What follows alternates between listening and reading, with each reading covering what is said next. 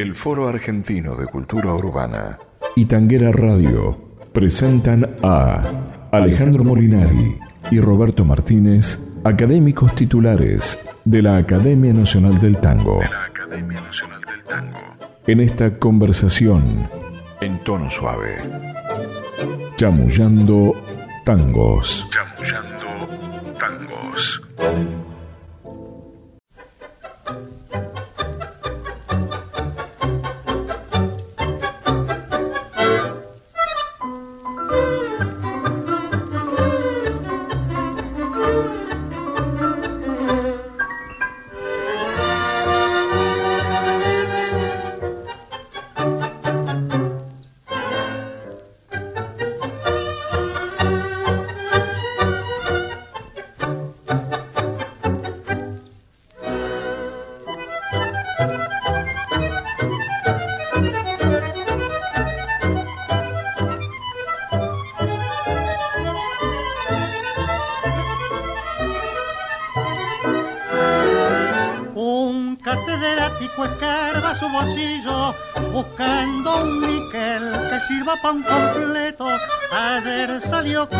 fijas del potrillo, mascando rabia y rompiendo los boletos.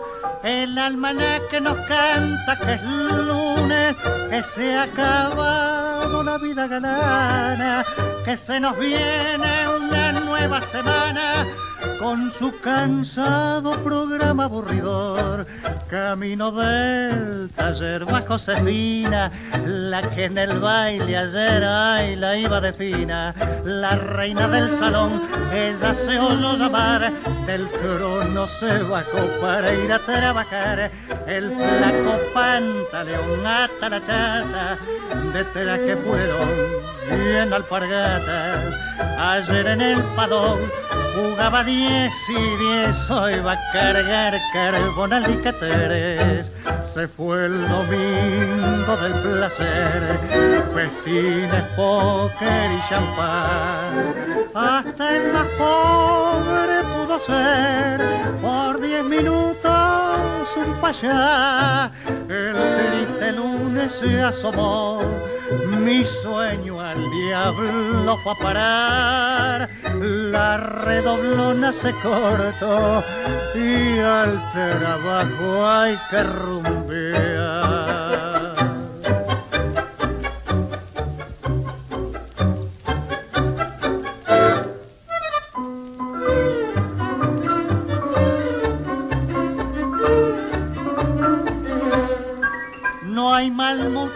Que dure cien años, ni siempre se anda con paso bichoco. A lo mejor acertamos las ocho, y quién te aguanta ese día, corazón. Chamullando tangos. Bueno, este amigo de Tanguera Radio, nos encontramos otra vez, Roberto Luis Martínez y yo, Alejandro Molinari, en esta serie de charlas amables que hemos titulado Chamullando Tangos. Hemos escuchado recién lunes un tango de Padula y García Jiménez, en la grabación de Alfredo de Ángeles con la voz de Carlos Dante, grabada en junio del 47. Y esto nos va a permitir entrar en un tema que es el tema del ocio, de la diversión, de, de, del tiempo, digamos, que, que, el porteño, o que, fin, que cualquiera, luego de una semana de, de jornadas de trabajo, ¿no? llega el fin de semana y, bueno, lo utiliza para distraerse a través de, del baile, de un asado, de ir a jugar al, al fútbol, de ir a pescar, sí. encontrarse con los amigos, en fin. Sí, en, el en ocio, digamos. El, el, ocio en general y el tango es eh, como una suerte de videoclip imaginario, ¿no? Donde van Sí. apareciendo los distintos personajes, las diversiones, y eso es lo que vamos, sobre lo que vamos a charlar hoy, ¿no? Y este primer tango lunes es un tango emblemático, es una joya que escribiera, eh, cuya letra escribiera, acá lo que importa, digo, es más la letra que la música, no, me refiero a la calidad, sino al contenido que nos permite la charla, ¿no? Y García Jiménez hace una descripción fantástica del día lunes y se refiere a los personajes que el día anterior, el día dedicado al ocio, eh, tuvieron distintos comportamientos. Entonces arranca con un catedrático. Perdóname, esos personajes eran laburantes. El hombre común, el hombre o sea, eh, era gente que labura y que, bueno, el sábado y domingo pudo, digamos, este tener un, cierto respiro. Exacto, el hombre de a pie, como a veces se dice, el, hombre común. O sea, no, no, no son bacanes. No, no, no. Estamos hablando de, la del laburante. De la gente humilde, ¿no? De humilde, exactamente. Eh, no pobre. Entonces comienza hablando de un catedrático que, que, revisa sus bolsillos a ver si, si un níquel le alcanza para un completo. Entonces tendríamos que aclarar un poco que un catedrático es, o era, y, no sé si seguirá siendo, aquel que iba a las carreras y estudiaba. El cabello claro, exactamente. Estudiaba eh, la, verde y la fija y esas de revistas donde aparecían los comportamientos de los caballos y se suponía que a través de ese, de ese mecanismo iba a adivinar quién ganaba la carrera. Bueno, lo cierto es que le fue mal. Entonces, le quedaron solo unos níquel. Níquel también se llamaba a las monedas. A la moneda, sí, la moneda más chica, ¿no? A ver si alcanza para un completo, dice el tango. Y un completo es este, lo que se llamaba café con leche con media luna. Exactamente. Así, en, ese estado de ruina había quedado el tipo que pensaba que se iba a salvar, en estado ruinoso. Y después aparece otro personaje, que es Josefina, que era, según cuenta García Jiménez en este imaginario relato, la reina del salón. Sí, pero era fabriquera. Sí. iba a laburar al taller. O sea, el lunes iba a laburar al taller. El domingo fue la reina del salón, pero ya el lunes. Es, realmente casi una caricatura, ¿no? De, esa, de ese día de, ocio, de, la diversión, y entonces este, aparecen los personajes muy bien definidos por, García Jiménez, que además de, un letrista fue un, hombre. Eh, un hombre de una gran cultura, un hombre de, grandes lecturas que produjo cantidades de tango. Pero este es una pintura fantástica de, ese tiempo y, de la diferencia de haberse sentido el día del ocio, una persona importante, a bajar a la realidad del, día lunes. Claro, fíjate, yo me acuerdo en, esa época, mis tíos, por ejemplo, tenían el traje dominguero es decir, sí, claro. traje como la pilcha como para salir, pero tampoco ha cambiado tanto. ha cambiado la forma, la manera, pero también la, gente, bueno, sí, pero la gente también trabaja toda la semana y el fin de semana se siente, digamos, Gardel.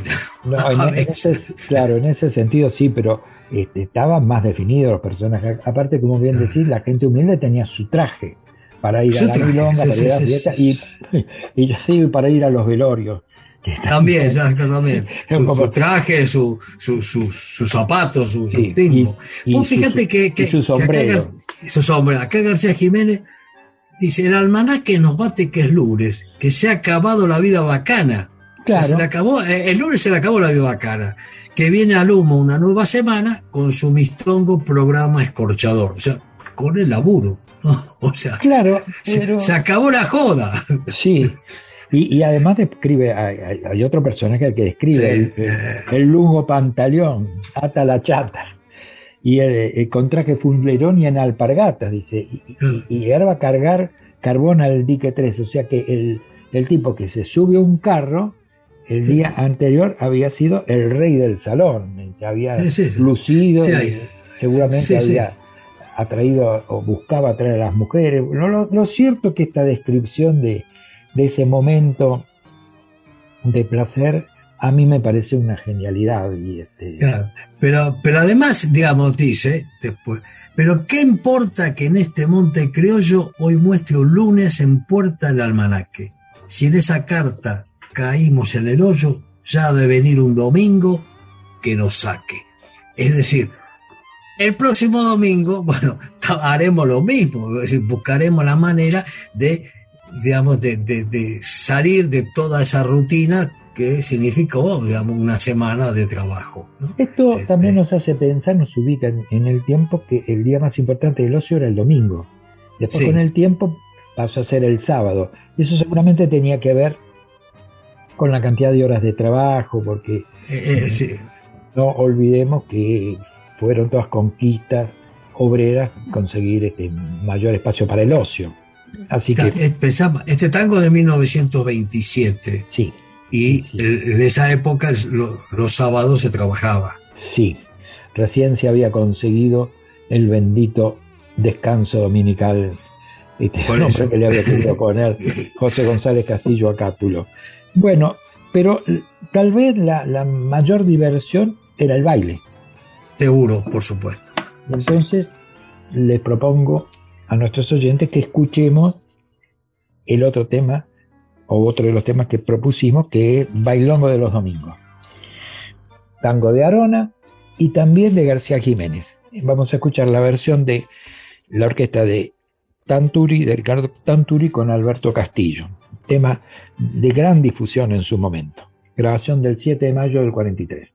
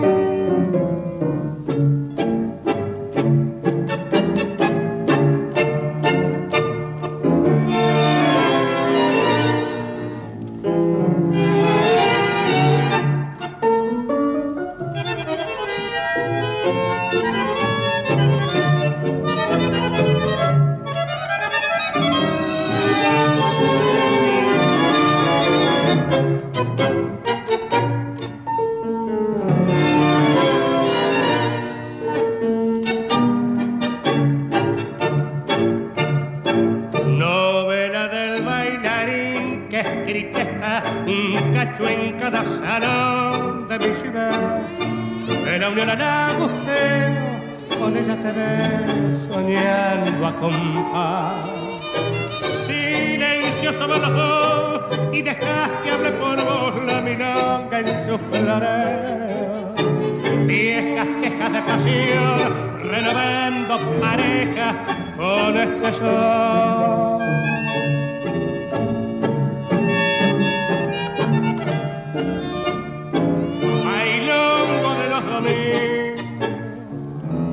ni he vuelto los pingos y encadenado a tus tangos, hoy vivo cautivo del ritmo dulzón. Emoción hay una sola y es el llanto de los cuellos haciendo acordes de arola, bailando de los domingos, remanso del corazón.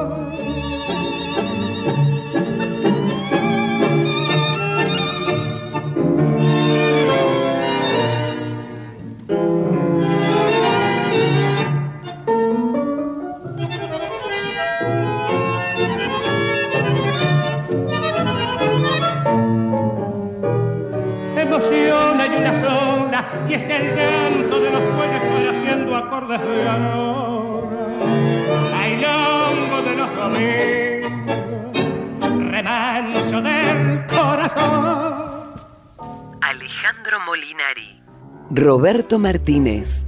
Chamullando tangos. Cuando vos decís, Roberto, que este tango tuvo mucha difusión, este, vos acabas de aclarar que fue grabado el 7 de mayo del 43. El 13 de julio del 43, o sea, dos meses después, lo graba la orquesta Lucio de Mare con Raúl Verón. Es decir, ahí este, está mostrando esto que vos ejemplificaste, la difusión de este tango para que dos orquestas importantes, dos cantores tan importantes, lo grabaran con dos meses de diferencia. Sí, el tango es una descripción de un baile, de baile común también del baile de los domingos, ¿no? Donde se prepara el hombre para toda la semana, las chicas se, se, visten con sus mejores ropas y también van aparecer, no sé, no recuerdo del todo la letra, se aparecen también las, las madres y las abuelas este, controlando que, se pase de la raya. Eh, Exactamente. pero son postales de un tiempo. Claro, eh, pero como vos decís, el, baile, ¿no? particularmente el baile del tango, significó una, digamos, uno de los elementos eh, fundamentales en este tema del ocio, de la diversión del porteño. Sí, el gran tema de socialización y, el gran, y, grandes cantidades de, parejas, en ese momento se decían matrimonio porque eran más duraderas, se conocieron y, llegaron a, a concretar una familia a partir del baile. El baile era la actividad social más importante que permitía relacionar al hombre con la mujer en esos tiempos. Sí, por supuesto. Y, digamos, el papel institucional del club de barrio, con, los bailes, que, decir, los salones que, había en, todos los lugares, significó un, aporte importante a esa socialización de la que vos estás diciendo. Sí, claro, y esta orquesta, la de Alfredo de Angelis y este cantor Carlos Dante, eran mm, tal vez de las figuras más trascendentes de esta etapa que nosotros llamamos de la masividad del tango, ¿no es cierto? Sí, y también, digamos, la, la, orquesta Tanturi con, con Alberto Castillo. Alberto Castillo, por supuesto. Pero también había juegos infantiles. Bueno, eso iba. Aparte, de la gente más grande, ¿no es cierto? Los chicos, además de jugar a la pelota, con la, pelota de trapo, una pelota de, de goma, de, digamos, de, qué sé la rayuela, en fin, un montón de juegos que, que, había infantiles, había algo que sí se ha perdido, eso se ha perdido definitivamente, que era el juntar es decir, este, maderas, este, cosas combustibles, cartones, papeles, ramas, lo que, lo que fuera, para hacer la fogarata. Yo no. ¿Por qué no, nos contás un poquito? No, quisiera ser demasiado autorreferencial porque me estaría vendiendo en edad, pero sí, era, era una etapa de, de los chicos donde íbamos juntando. El primer paso era conseguir el espacio donde guardar madera, eh, fundamentalmente madera. sí, madera, ramas, ramas de árboles, cajones que se le perdían al verdulero y después lo ideal de pronto era conseguir un maniquín que había que vestir porque arriba de la fogarata, porque tengo claro que se dice fogata, pero ningún chico de esa época iba a decir fogata, decíamos fogarata. Había que armar la fogarata de, de San Pedro y San Pablo. Pero Roberto, hay una cosa que es muy interesante, que hay que aclararla porque la gente joven esto no, no lo ha vivido es, pues lo más, una cosa más importante era encontrar el lugar donde guardar todos esos materiales. Sí, claro. ¿Por qué? Porque no era pacífica la cosa. Te la afanaba. Claro, otra de las diversiones era, consistía en afanarle lo que había juntado la, la barra de la otra cuadra. Porque no te olvides que para las la ciudades de, Buenos Aires, bueno, en el caso de, Avellaneda, lo, importante era la, esquina, la cuadra. La esquina, sí, sí, sí. La, barra de la esquina. La barra de la esquina, entonces, bueno, si lo de la otra cuadra habían afanado, habían juntado mucha leña, nosotros sabíamos, o ellos sabían dónde guardábamos nosotros, bueno, con la gomera uno se defendía con la gomera, entonces se armaba guerrilla. Parece una cosa este, extravagante, pero era, era parte de, de la realidad de, esa época, ¿no es cierto? Sí, sí, sí, sí, exactamente. Y este, bueno, y esto, digamos, además el, el término ese fogarata, ¿no es cierto? Que cuando uno la dice ahora, todo el mundo te mira diciendo que, de qué, están hablando, ¿no? o qué burro. Se dice fogata. Este, y, eh, vamos entonces, yo te propongo que, o les propongo a los oyentes también, por supuesto, que escuchemos San Pedro y San Pablo, que es... en, en, esa fecha era donde se, se, hacía esta fogarata, en la, en, eh, eh, en la fecha de que, se cumplía, el, digamos, este santo, San Pedro y San Pablo. y también había en, San Juan también. Sí, pero en realidad esta era la fecha, era el, La fecha, sí. el acontecimiento importante, porque fogaratas o fogatas, para que no crean que somos tan, tan torpes, se hacían prácticamente todas las semanas. Sí. En, en los costados, claro, era una sociedad con mucho menos tránsito, se podía andar por la calle sin, sin temor a, a la violencia que hoy existe. Y, mucho baldío. Sí, y, y y y- muchos terrenos claro. Claro. Y durante el día íbamos a, la- a las verdulerías de barrio y nos regalaban alguna batata, alguna papa que poníamos entre las brasas, que esto lo describe este tango, ¿no es cierto? Sí, sí. Este, El, el- el tango habla de palomas, yo eso no lo vi nunca y jamás lo hubiera hecho porque criaba palomas, pero este, era, era una gran diversión que culminaba con este eh, festejo que lamentablemente se perdió porque participaba todo el barrio, venían los padres, los adultos, todo el mundo se congregaba generalmente en una esquina. Ahora es una locura pensar en eso porque detendríamos el tránsito, pero allí era, era- una reunión, una reunión barrial, más importante. Yo quería hacer una breve referencia a este tango que vamos a escuchar en la versión de Troilo con Roberto Goyeneche, el Goyeneche de, de- de los años 60. Y este tango es de Spitalnik. Spitalnik ha sido uno de los músicos de, de Pugliese y, Bandoneonista, o sea, arreglador. tuvo un septeto también. Sí, y de Julio Guasi, que es una persona, yo diría, desconocida en el mundo del tango. Julio Guasi fue un gran poeta, que en realidad se llamaba Julio Siesler, y él se cambió lo que él consideraba ese apellido europeo por Guasi. Guasi es una palabra quechua que significa casa. claro.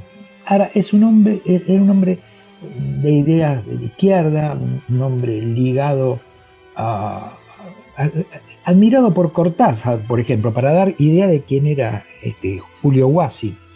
Y, bueno, su, su militancia política lo llevó a exiliarse, estuvo en Chile, después cuando vino el golpe de Pinochet también se tuvo que ir de Chile, terminó en España, se por supuesto que no podía venir a la Argentina y después regresó a la Argentina, este, eh, actuó, ayudó mucho a las madres de, de Plaza de Mayo, a punto tal que la biblioteca de las madres se llama Julio Guasi, o sea, Sí, es desconocido para el mundo del tango, pero es un hombre que tuvo gran importancia en, en la poesía este, contemporánea de, de- de Argentina. Quería hacer esta Y que- referencia. Y que se haya ligado a Ismael Spitalnik No, no es extraño.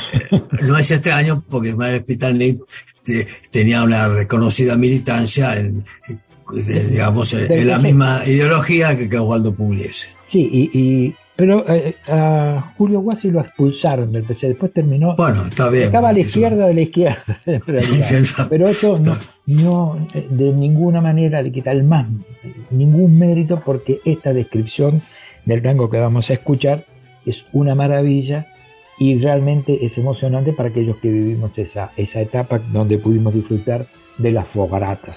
Las fogaratas. Así que, si te parece, nos despedimos de nuestros oyentes Sí, escuchando no. esta obra eh, en la versión de, insisto, de Troilo con Goyeneche. Bueno, este amigo de Tanguera Radio, como nos despedimos entonces y para nos reencontraremos en otras charlas de Chamullando Tangos.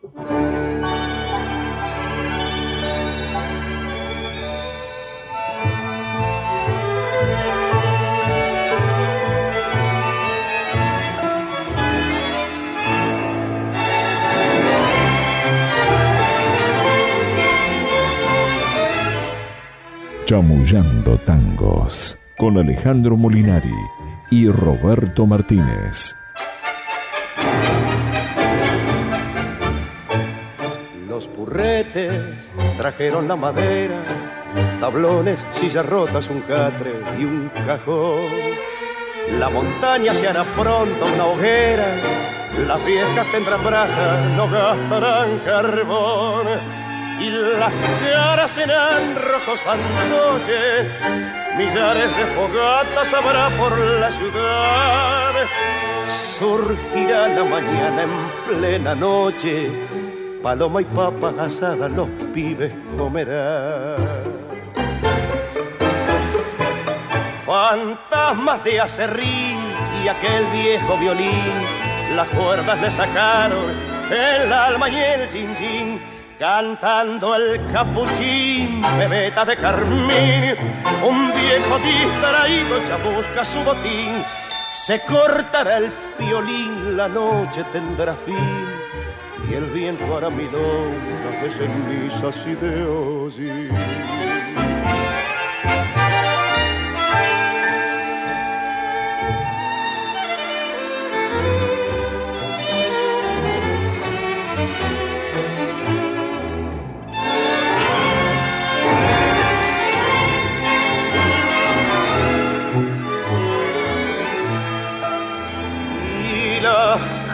Serán rojos fantoches, millares de fogatas habrá por la ciudad. Surgirá la mañana en plena noche, paloma y papa asada los pibes comerán. Fantasmas de acerrín y aquel viejo violín, las cuerdas le sacaron el alma y el chin cantando el capuchín, bebeta de carmín. Un viejo distraído ya busca su botín, se cortará el piolín, la noche tendrá fin y el viento hará milongas de cenizas y de hoy.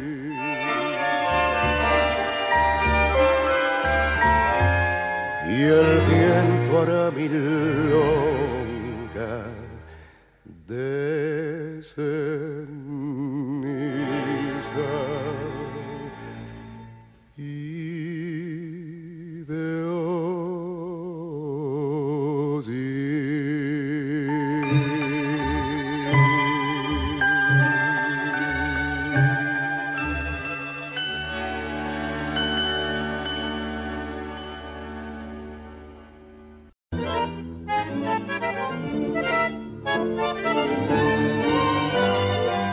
el Foro Argentino de Cultura Urbana y Tanguera Radio presentaron Chamullando Tangos. Edición Patricio McLaughlin.